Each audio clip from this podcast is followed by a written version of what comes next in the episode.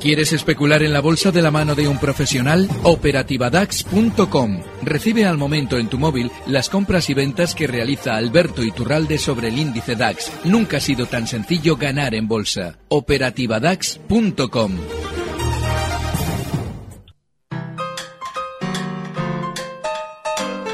El consultorio de cierre de mercados.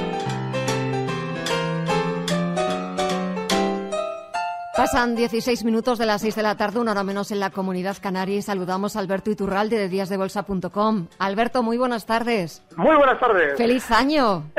Igualmente, muchas gracias. ¿Qué tal todo? Bueno, bien, y sobre todo movido, porque fíjate... Jolín, que sí movido.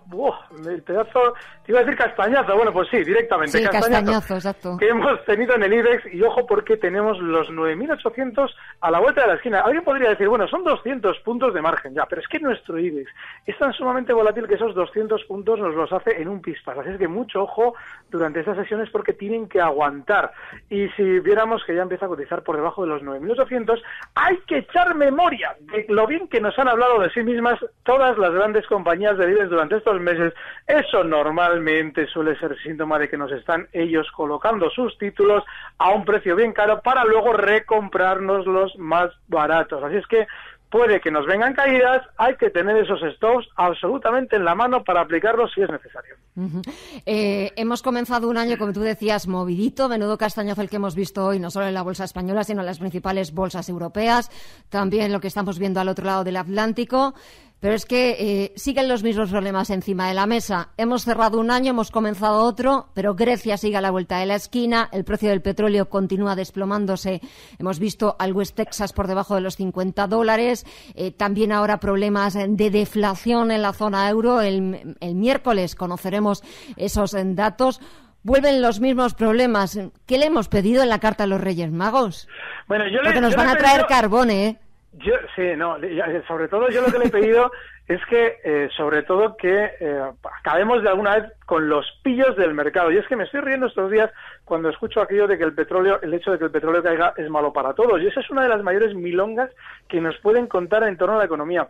la fluctuación de un precio eh, siempre beneficia al igual y de manera proporcional que perjudica. Es decir, a unos les beneficia y a otros les puede perjudicar. Es decir, al revés, siempre tenemos que entender que es normal. Ahora, sin embargo, nos quieren vender la historia de que el hecho de que el petróleo haya caído hasta la zona 50 que citabas, pues es negativo para todos. Bueno, pues no es cierto. Es muy beneficioso para muchos, sobre todo los pillos del mercado, que son los que hacía referencia hace un momento, que vendieron en la zona 110 eh, sobre todo porque había una cantidad de inestabilidad en Oriente Medio que hacía creer a mucha gente que el petróleo iba a subir. Mentira. Aprovechaban todas esas subidas puntuales hasta la zona 110 para colocar barriles de petróleo vía futuro y sobre todo al contado a los países no productores de petróleo antes de hacerlo descender. La caída del petróleo, como todas las fluctuaciones en los precios, al igual que puede perjudicar a uno, ha beneficiado a esos pillos del mercado que seguramente en la zona 50 lo van a aguantar, porque es una zona de soporte vital.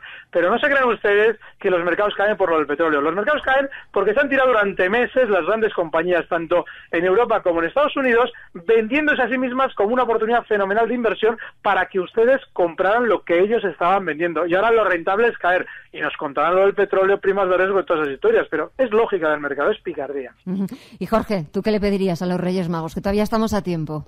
Bueno, eh, 2015 comienza con, con negatividad realmente, pero eh, tenemos que ser eh, también positivos. Hemos vivido durante el 2014 eh, momentos de incertidumbre, momentos de incertidumbre geopolítica con Ucrania, momentos de incertidumbre también al otro lado del charco, momentos de incertidumbre por parte de la propia Alemania con unos datos macroeconómicos para nada positivos y ese tipo de incertidumbre eh, vale también para el mercado, para cierre de posiciones, toma de beneficios, incluso para presiones vendedoras importantes.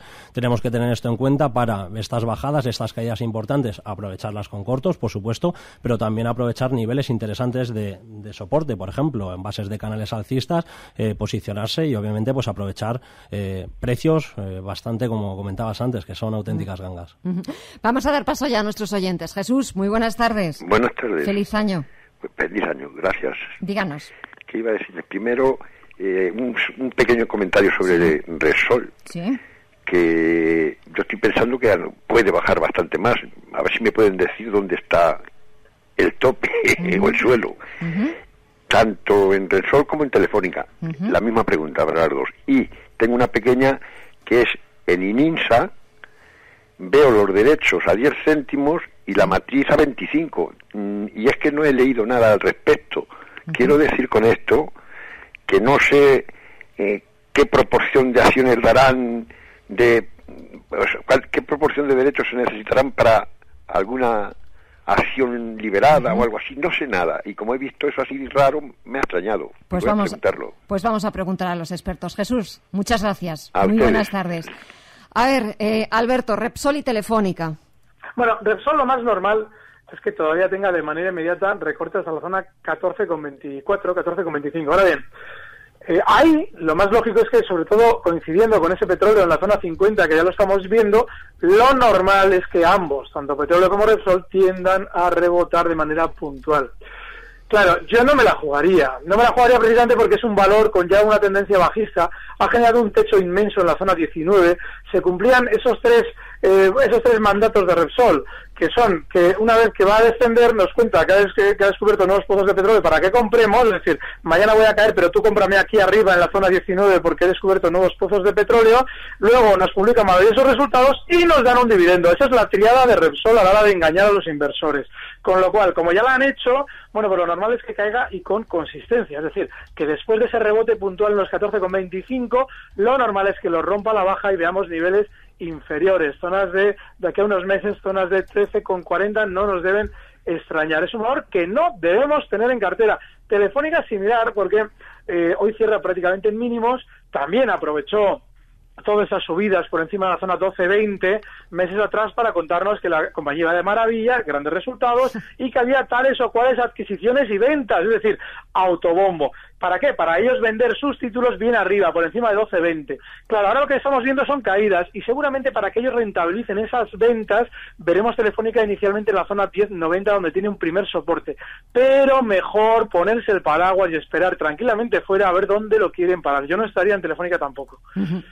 Eh, Jorge, sobre lo de INIPSA, los derechos y cómo está cotizando la matriz. ¿Qué podemos contestarle a Jesús? Eh, realmente lo que tenemos que tener en cuenta es que todavía no ha terminado la cotización de los derechos preferentes de suscripción, con lo cual lo que va a atender el precio tanto de la acción, de acuerdo como el derecho preferente de suscripción, es equipararse, de acuerdo. No se quedará la acción en esa en ese diferencial, ni tampoco el derecho preferente de suscripción en ese diferencial que tiene actualmente el precio de la acción. Seguirá cotizando uno y el otro, y obviamente, pues al que al poseedor de acciones le interesará bien o deshacerse de esas acciones o bien adquirir derechos preferentes de suscripción y aquel que posea o que quiera adquirir esos derechos preferentes de suscripción eh, cotizará por ellos o bien se irá al mercado de las acciones. Depende, de acuerdo, se equiparará ese rango y ese intervalo de, precios. No tiene eh, ningún tipo de sentido y obviamente la cotización de derecho preferente de suscripción todavía tiene una temporalidad elevada. Alberto, ¿quieres añadir algo? Nada, absolutamente nada. Es, es además una, una operación que desconozco por completo. Marta, buenas tardes. Hola, buenas tardes. Díganos, feliz año. Eh, bueno, feliz año igualmente. Eh, mire, quería preguntarle sobre Celtia y SACIR. Celtia compradas en 2,87 y SACIR en 3,19. De acuerdo, pues muchas gracias, Marta. Los, los soportes para, Perfecto. Gracias, Marta. Muy buenas tardes. A ver, Alberto, Celtia y SACIR. Guatemala y Guatepeor. Lo explico. Fíjate, Celtia eh, utiliza una estrategia habitual a la hora de colocar títulos antes de caer. Es decir, cuando el precio va a descender, nos cuentan siempre la misma historia, que es que el John va de maravilla. La última vez que lo hicieron fue por encima de 3.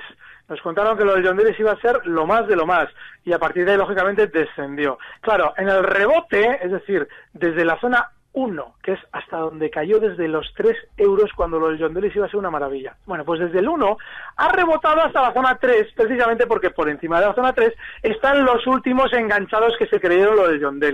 Eso quiere decir que este no tiene margen de subida, con lo cual, compradas en la zona 2,85 o 2,80, toda esa zona tenemos muy poquito a ganar, porque el tapón está justo colocado en 3 y bastante a perder. Está ahora mismo en 2,75 y yo personalmente no las tendría bajo ningún concepto por debajo de zonas de 2,55. Y cualquier exceso o cualquier rebotito que hubiera durante estos días por encima de mi precio de compra, esa zona 2,80 y tantos, liquidaría. El caso de SACIR, Pues similar, esta en lugar de contarnos lo de John Delis nos cuenta que en Panamá va todo de maravilla. Y como esta última semana nos han vuelto a contar que en Panamá va todo de maravilla porque no sé qué resolución les ha salido maravillosa, la han aprovechado para colocar títulos y lógicamente luego descender. Es un valor envenenado que no hay que tener y el stop en este tiene que estar en los 2,87. Cierran 2,94 con lo cual está justo, justo ahí.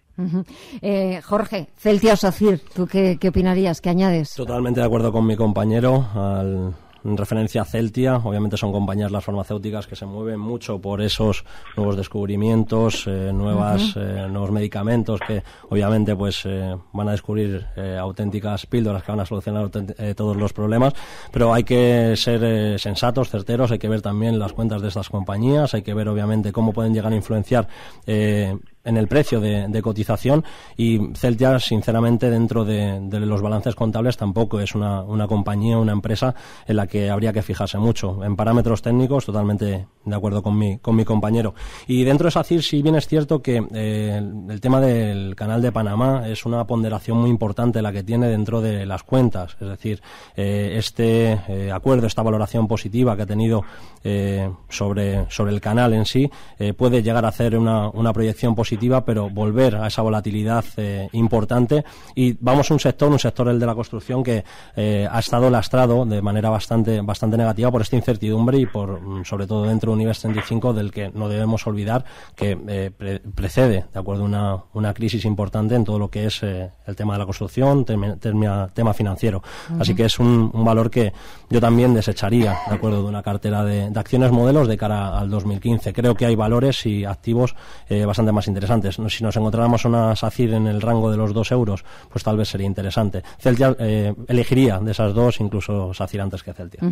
Pues eh, antes de continuar con las llamadas, de continuar con nuestros oyentes y de continuar con los dos analistas, voy a saludar a Antonio Banda, director de, de Phil Capital. Antonio, buenas tardes y feliz año también. Hola, buenas tardes, feliz año también. No vamos a hablar de valores, de acciones, pero vamos a hablar de Phil Capital y de lo que pide para este nuevo año, para 2015. ¿En qué consiste? Phil Capital? Bueno, Phil Capital es una plataforma web que lo que pretende fundamentalmente es dar asesoramiento en fondos a los eh, clientes o, posibles clientes de fondos en España. Nosotros solamente asesoramos y lo que buscamos es eh, que cada cliente tenga su cartera, su cartera que corresponde a cada cliente. O sea, personalizamos la inversión y es un gran diferencial porque hasta ahora no se ha hecho en España. Eh, para este 2015, las eh, previsiones, estimaciones que manejáis. Bueno, lleváis poquito tiempo, habéis comenzado relativamente hace poco tiempo. ¿Qué es lo que tenéis pensado para este nuevo Nosotros creemos que no hay que fijarse en el mercado, sino hay que fijarse en cada una de las personas. Cada uno tenemos nuestro riesgo y días como el de hoy lo que, lo que suponen son oportunidades, oportunidades para todo el mundo.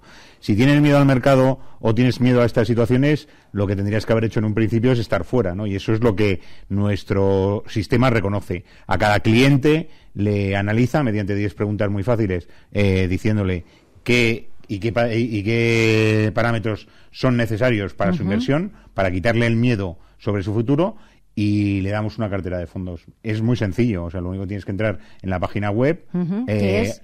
es www.filcapital.com. Filcapital es F-E-E-L. y, y consigues, después de estas sencillas preguntas, tener lo que es, en primer lugar, tu cartera, tu rentabilidad esperada para inversión personal, individual, el horizonte temporal, es decir, el tiempo que tienes o que necesitas para conseguir la rentabilidad que esperas tener y, así de fácil. Así de fácil. A través de la página web www.filcapital.com o tenéis también un número de teléfono al que pueden llamar los que estén interesados, los que quieran cambiar de la renta variable a la renta fija, entrar en el mundo de los fondos. ¿Cuál es ese número de teléfono? Es todo a través de Internet. Todo a través de Internet, perfecto. La tecnología también al servicio de los fondos. Absolutamente, porque nosotros lo único que hacemos es asesorar a través de Internet y es el diferencial. O sea que teléfono tenemos de asistencia técnica por si hay algún problema. De momento no necesitamos esa asistencia, de momento no hay problemas porque todo funciona estupendamente. Pues Antonio Banda, director de Phil Capital, que es un verdadero placer. Muchísimas gracias y mucha suerte para este año. Eso espero. Muchas gracias. Y nosotros continuamos con el consultorio. Les recuerdo ese número de teléfono al que nos pueden llamar el 90 91 533 18 51. Que esta tarde nos acompañan Alberto Iturralde de díasdebolsa.com y Jorge López, que es analista de XTV. Vamos a dar paso a la siguiente llamada. José Manuel, muy buenas tardes. Hola, buenas tardes, feliz año. Igualmente, díganos. Vamos a ver, yo tengo, eh, compré CaixaBank a 4.299, NH a 3.61 y Sabadell a 3, o sea, 2.18. A ver si yo he acertado o también la he liado. Venga, José Manuel, muchas gracias. Gracias. A ver, Jorge, ¿qué ha hecho? Bueno, realmente ha apostado por sector bancario y sector hotelero. Eh, sector hotelero, eh, las estimaciones, de acuerdo, este eh, este último trimestre y sobre todo la presentación de resultados de cara, de cara al 2015 se estima que sea bastante positiva. Las últimas previsiones y las previsiones del sector hotelero han sido bastante buenas este último, este último trimestre. También lo fue a mediados de, a mediados de año. Es factible pues que tenga un recorte, un retroceso también por el avance de acuerdo de empresas, compañías del sector de, del sector eh, hotelero, pero más en términos de, internet. Eh, básicamente se está, se está explotando de una manera brutal esta competencia, con lo cual pues también se puede resentir en este, en este sentido NH, pero creo que es una inversión interesante de conservar en cartera, eh, pero con una ponderación tampoco muy muy elevada.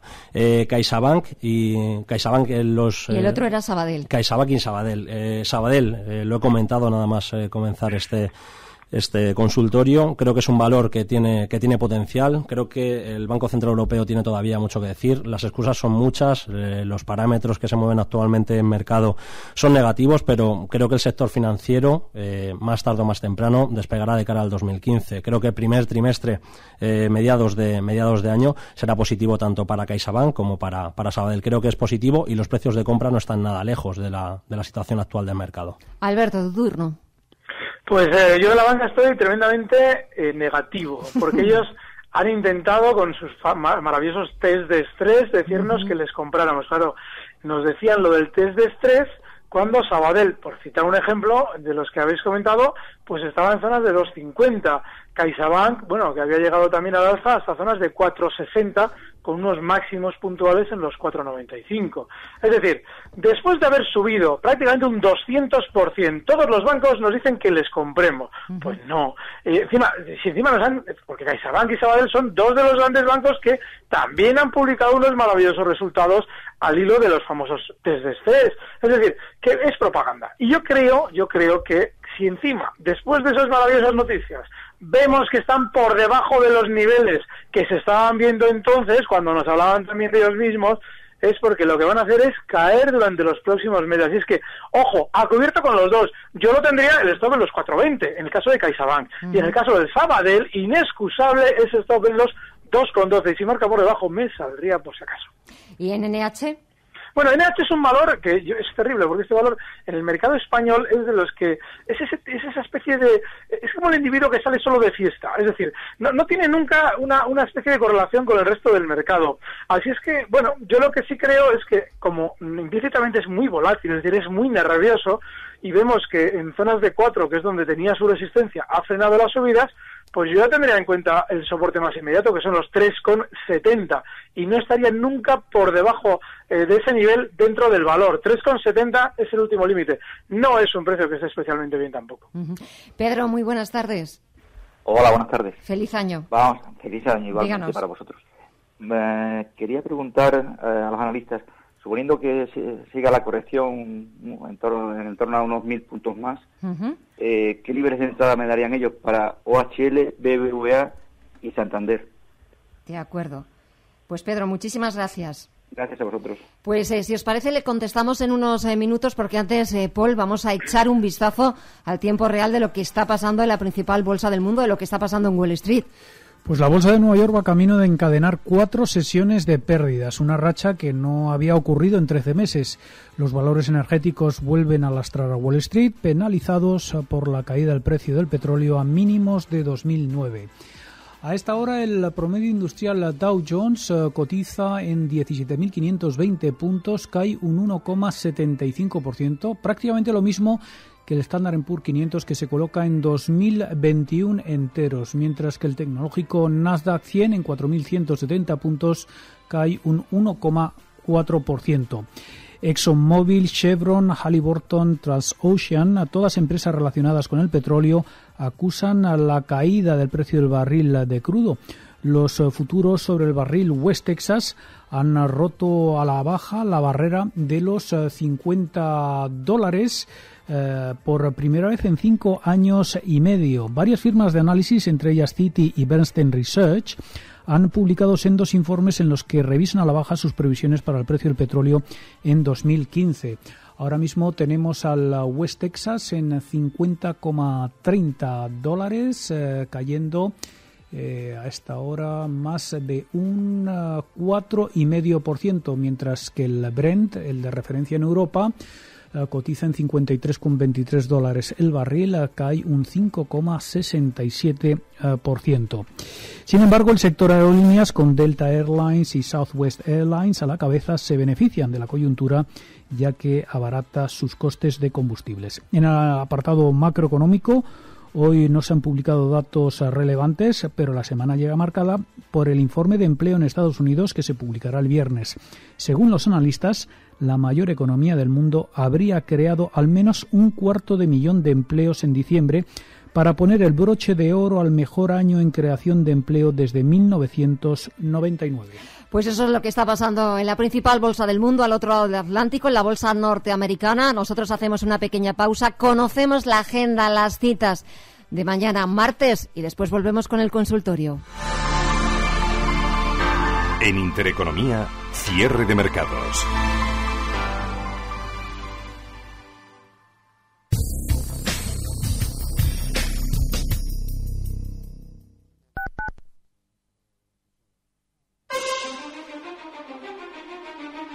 En Radio Intereconomía, las claves de mañana. Y mañana será martes 6 de enero, festivo en España, pero la bolsa abre con normalidad. Los inversores deberán estar atentos en esta jornada a la publicación de las cifras de PMI de servicios de diciembre en España, Italia, Francia, Alemania, Reino Unido, también para el conjunto de la Unión Europea. Además, Eurostat dará a conocer los permisos de construcción de septiembre, también los precios de producción de servicios correspondientes al tercer trimestre para la zona del euro. La bolsa de Atenas sí que cierra sus puertas. Será jornada por festivo al otro lado del Atlántico, en Estados Unidos. Conoceremos los pedidos de fábrica de noviembre. Van a compartir protagonismo con el ISM no manufacturero y el PMI de servicios de diciembre. En Intereconomía, cierre de mercados. ¿Está buscando a alguien que valore sus finanzas o tal vez un financiero que tenga valores? Si lo que quiere es entender la economía, no se pierda Finanzas y Valores, de lunes a jueves a las 2 de la tarde, aquí, en Radio Intereconomía. De 3 a 3 y media de la tarde, toda la información de los mercados en tiempo real en Crónica. Natalia Obregón le ofrece la información en estado puro Crónica, a las 3 de la tarde en Radio Intereconomía.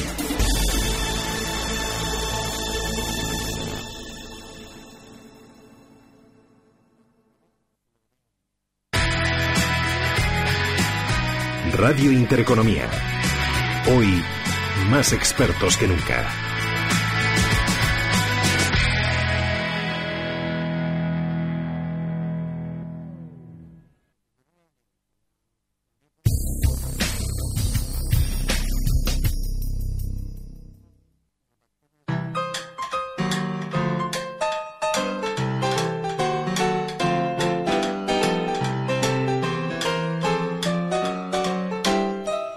Pues ya estamos de vuelta cuando quedan apenas 20 minutos para despedir, poner punto y final a esta edición de cierre de mercados este lunes 5 de enero.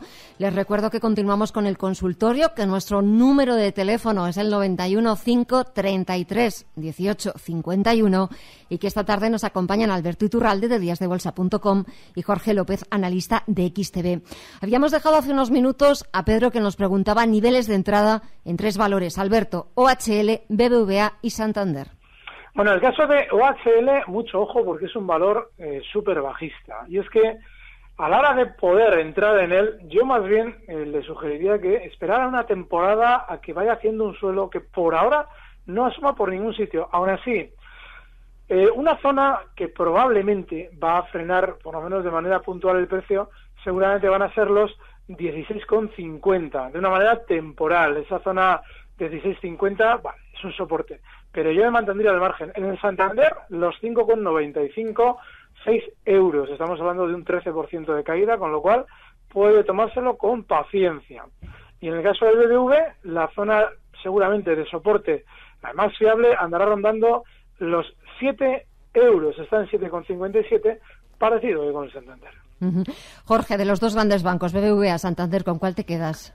Con Santander, me quedaría. Me quedaría con, con Santander, la zona que ha comentado mi compañero es bastante interesante, eh, pero también tendríamos que esperar. Tal vez el, el, tren no llega a esa parada y obviamente pues la proyección se pueda llegar a dar un poco, un poco antes. El Santander en ese, en ese rango pues eh, prácticamente de los 6.50 es una zona que aguanta bastante bien. Si bien es cierto que los 6 en su su dique de contención más, más importante y por supuesto los cinco, pero lo que comentábamos, mm, yo sigo apostando, ¿de acuerdo? Porque el Banco Central Europeo haga algún tipo de medida que apoye al sector financiero, me quedaría antes con, con, Santander que con BBVA.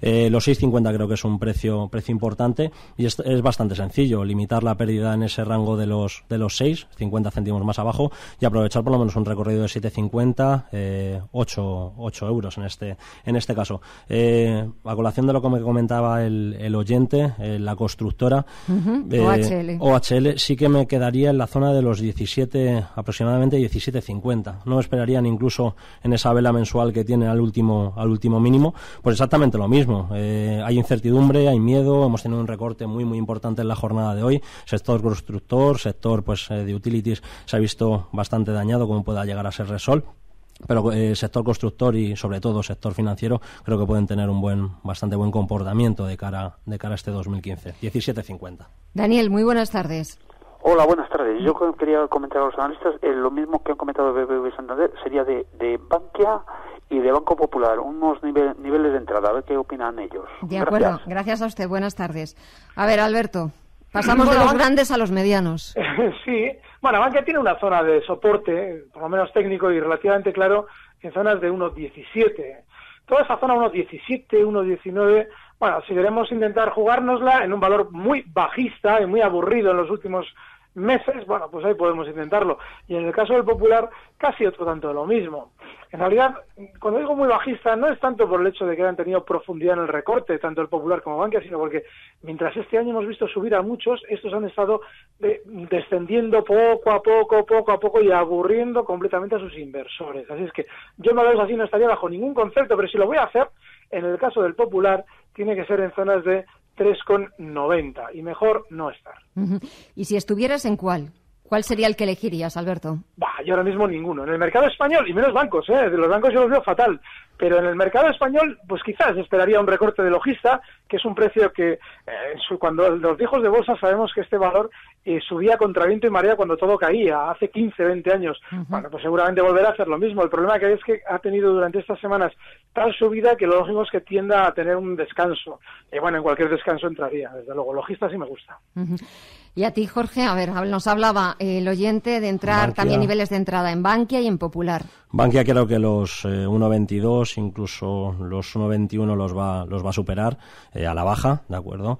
Eh, con lo cual creo que es un, un valor altamente condicionado, altamente pues lastrado, ¿de acuerdo? Por el condicionante gubernamental que tiene dicho, dicho activo, con lo cual me quedaría única y exclusivamente con Banco Popular, no siendo uno de los, de los favoritos, pero esperando esa, esa zona de los 4.07 no sería, no sería mm, tan arriesgado, ¿de acuerdo? Como, como, pudiera llegar a ser una toma de posiciones dentro de Bankia.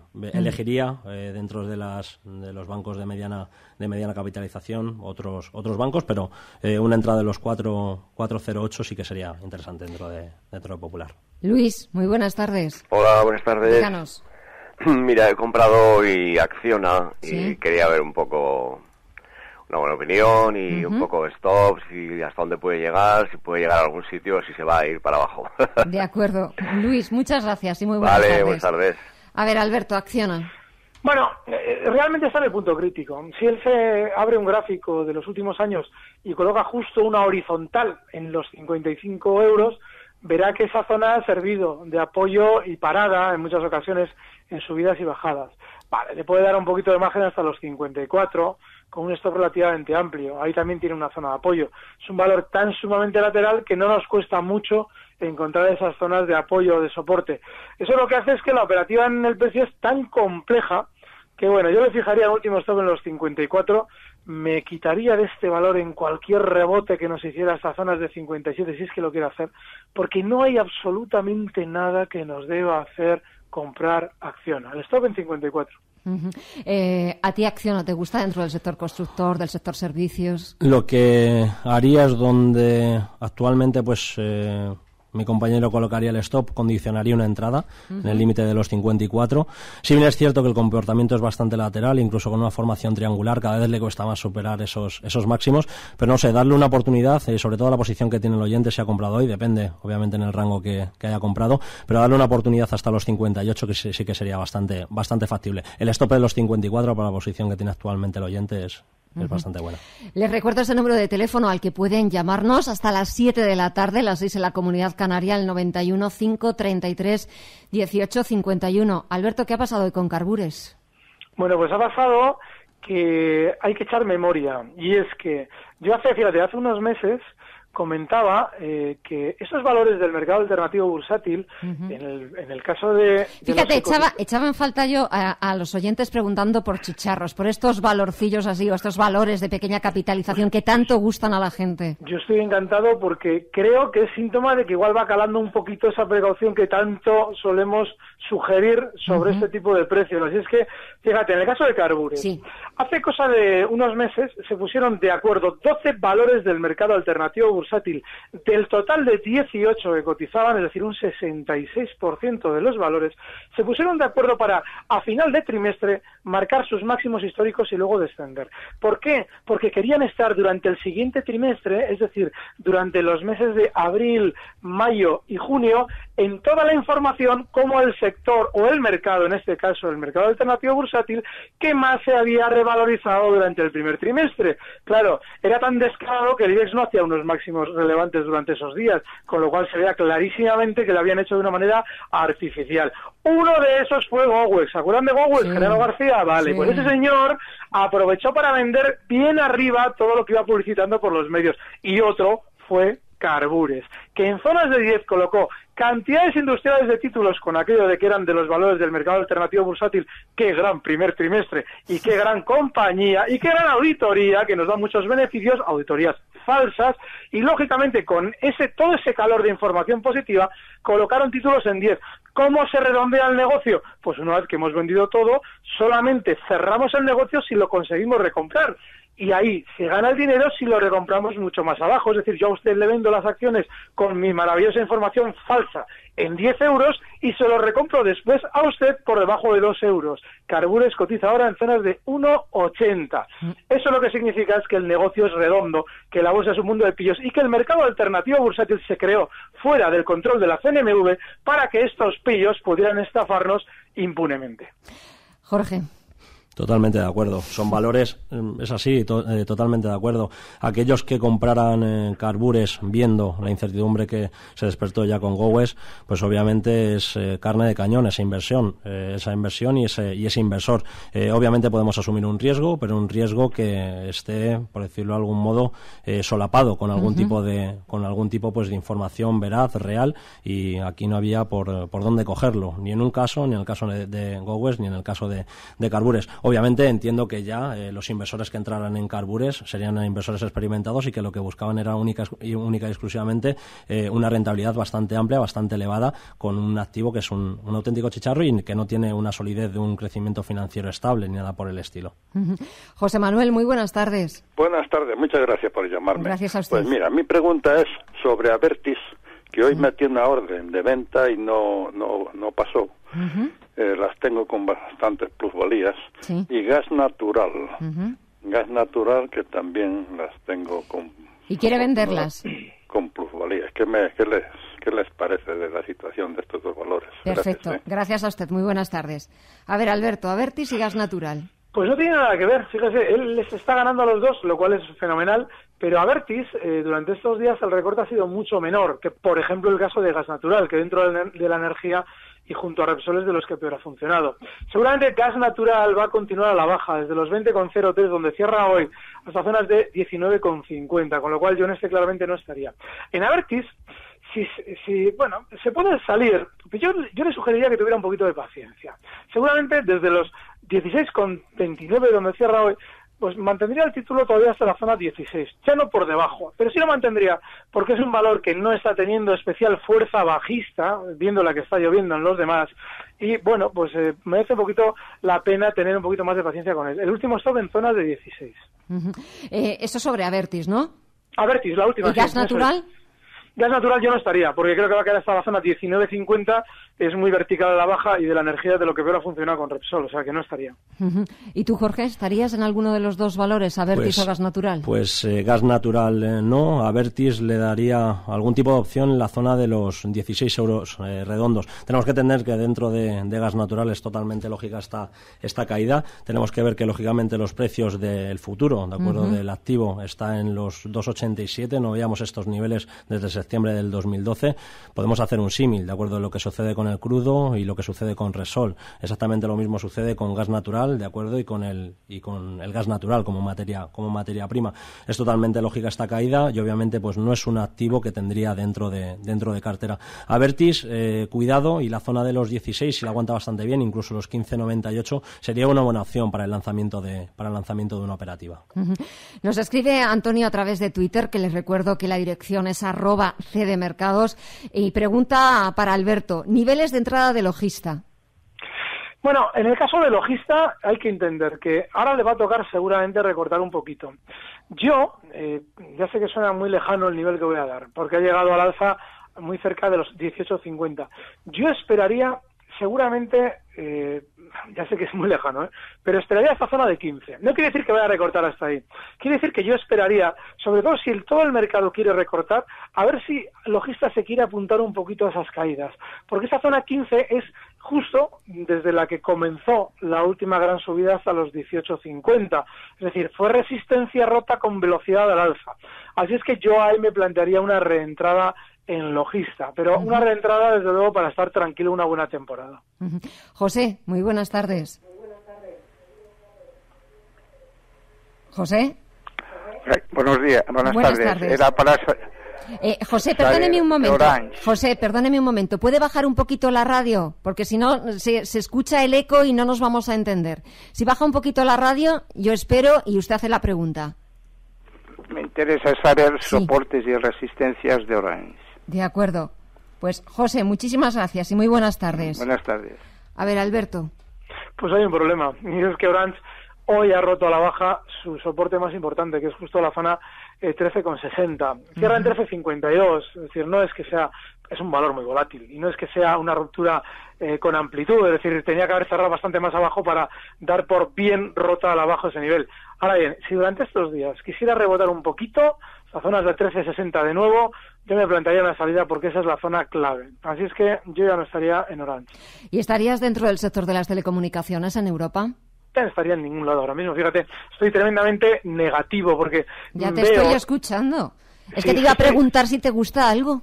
Es que en cuanto el mercado le, dan un poquito la baja, me acuerdo de los tres, cuatro meses que nos han tenido contándonos historias maravillosas de los valores y se me, me da urticaria comprar. Con lo cual, desgraciadamente, tampoco estaría en el de Telecos, que encima también han intentado colocarse ellos mismos de manera artificial en la palestra informativa con adquisiciones que si... Sí, fusiones, exacto, claro, Claro, que si van a quedar dos o tres operadores fuertes en el mercado.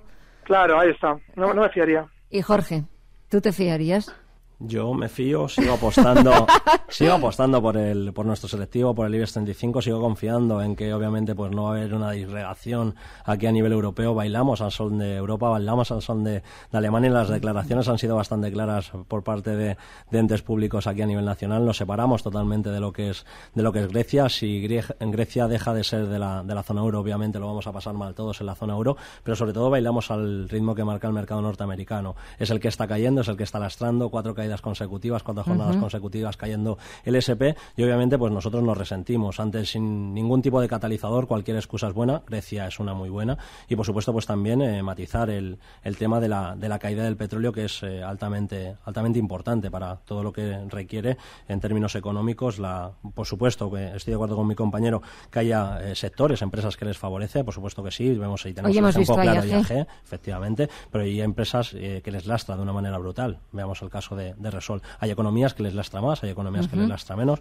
Obviamente pues eso nos puede, nos puede llegar a influenciar también, pero nuestro tema es Grecia, nuestro tema también es datos macroeconómicos de, del mercado norteamericano y tenemos una avalancha durante toda esta semana. Yo sigo siendo positivo, estos recortes, estas oxigenaciones son normales, casi visitamos eh, los máximos dentro, de, dentro del DAX alemán y nos cuesta cada vez más llegar a los 11.000 puntos en el IBEX 35.